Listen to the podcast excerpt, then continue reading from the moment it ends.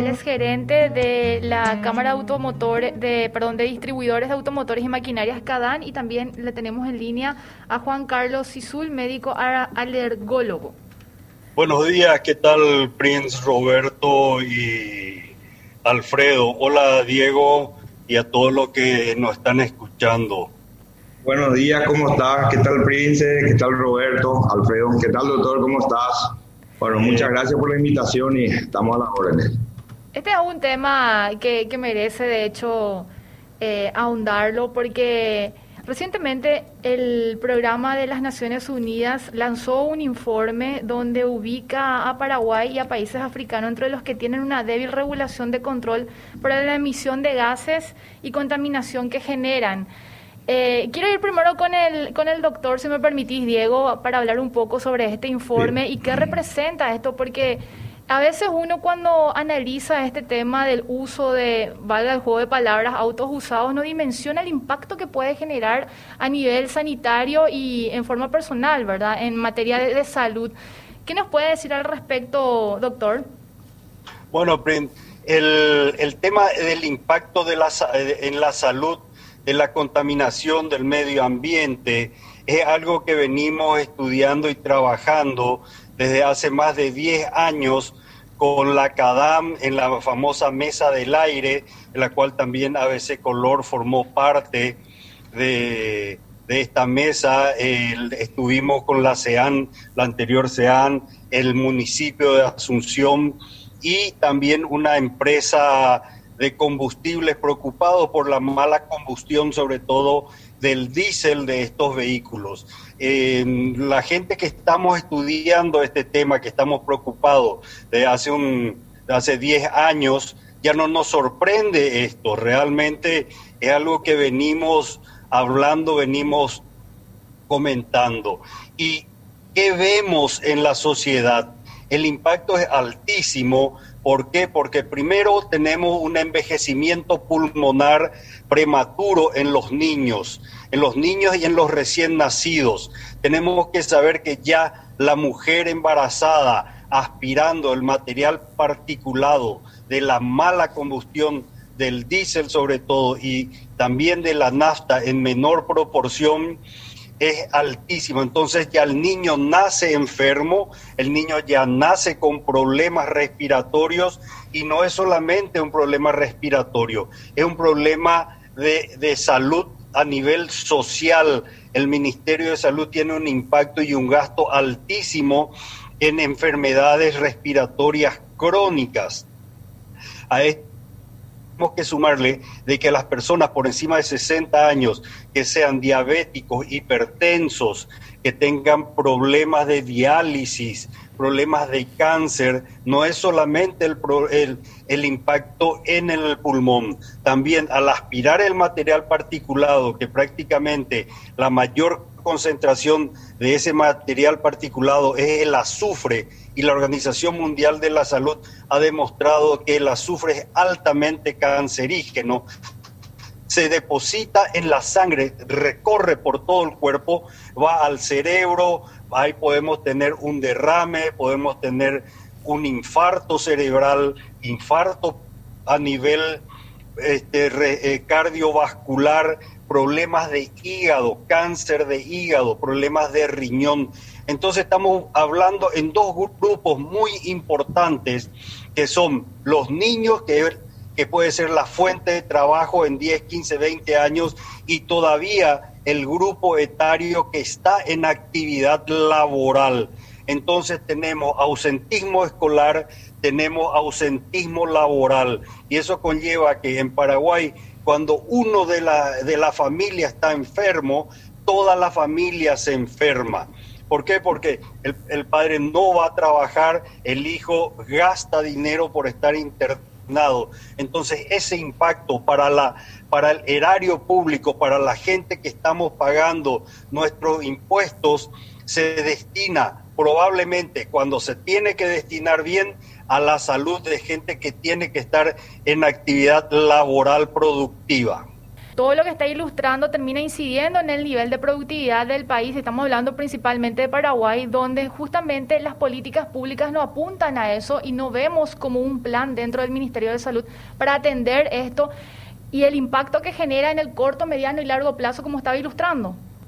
La salud pública en nuestro país, justamente un colega, eh, colega de ustedes me, estuvo preguntando y me dijo si el, presupuesto general de la parte de, salud estaba en este momento destinada a la, al problema del COVID y se estaba olvidando. Yo realmente no, no soy este médico de no trabajo en, el, en la parte pública, pero eh, lo que le expliqué es que si nosotros hacemos bien las cosas, protegemos a nuestro pueblo, evitamos tener políticos venales, evitamos tener una Corte Suprema que se preste a los manejos de, seguir protegiendo a gente que trae vehículos en mal estado, del futuro a corto y a largo plazo es muy tenebroso ¿Por qué? Porque vamos a tener dentro de 20 años, vamos a tener una, una juventud enferma. Si a esto le sumamos el del vape, que está muy de moda, que mata más rápido que el tabaquismo, nuestra sociedad va a estar muy enferma. No se olviden que Paraguay, al igual que Haití, que Guatemala y El Salvador, somos todavía en Latinoamérica, estamos en el último lugar, el 48% de la población sigue utilizando la biomasa como fuente de energía. Seguimos cocinando a leña, la famosa raja que vemos por, el, por las rutas de nuestro país, las abuelitas, los abuelitos yendo a buscar existe un tabú en el cual no tenemos energía sustentable barata, energía limpia, como por ejemplo cocinar a inducción. Entonces existe el tabú de que es caro. Vemos gente de 40, 50 años, sobre todo del sexo femenino, que nunca han fumado y ya tienen una enfisema, es decir, un EPOC, una enfermedad pulmonar obstructiva crónica, imagínense esas pobres, y si a esto le sumamos el material particulado del, del, del gasoil de mal estado, no el mal estado del gasoil, sino el mal estado de nuestro parque automotor. Tenemos eh, un parque automotor público en los transportes que ahora se mejoró en una en un porcentaje, pero eso se mejoró en Asunción.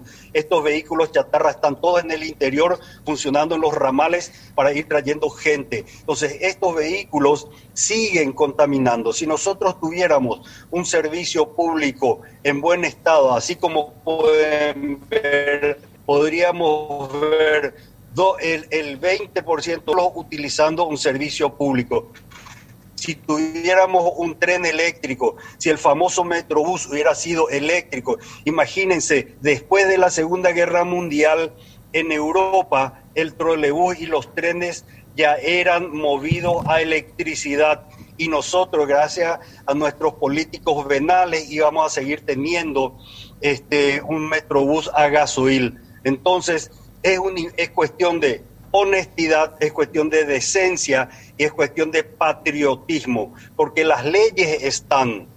Si querríamos hacer cumplir, bien podríamos, pero tenemos una Corte Suprema que sigue protegiendo a esta gente.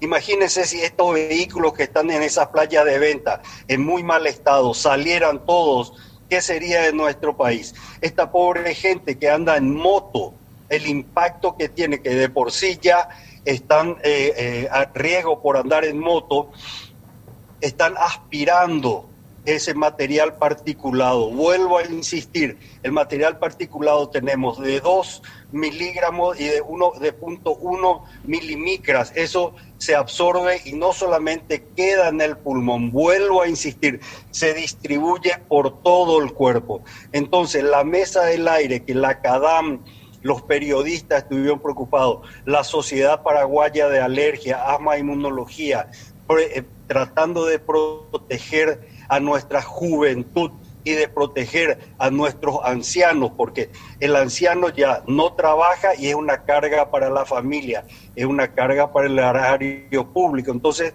¿qué necesitamos? Educación eh, la educación y honestidad y hacer cumplir las leyes. Las leyes están, Diego puede darnos muchísima información, puede darnos mucha información sobre este tema, sobre las leyes y que no se cumplen. ¿Por qué la CADAM? ¿Por qué la Sociedad Paraguaya de Alergia? ¿Por qué, por qué nosotros estamos preocupados? Porque tenemos gente que no es patriota, gente que no le importa la salud de nuestro pueblo. Don Diego, y quiero trasladarle justamente la pregunta eh, eh, sobre este tema de que hay una legislación que en teoría, digo en teoría y lo hago adrede, rige en Paraguay en materia de la no importación de vehículos usados con 10 años de antigüedad. Sin embargo, últimos reportes de la Dirección Nacional de Aduanas dan cuenta que unos, unas 45 mil unidades de vehículos usados ingresaron el año pasado y de esos aproximadamente eh, el 90 o el 80% eh, tenían más de 10 años de antigüedad, don Diego. Y ustedes vienen alertando sobre este mismo informe que ya da las Naciones Unidas del impacto que puede generar en el país y que de hecho ubica Paraguay entre los países considerados medios bajos y de alta contaminación. Estos datos que le estaba presentando son los mismos que ustedes manejan y hay una preocupación por parte de, de CADAM, don Diego.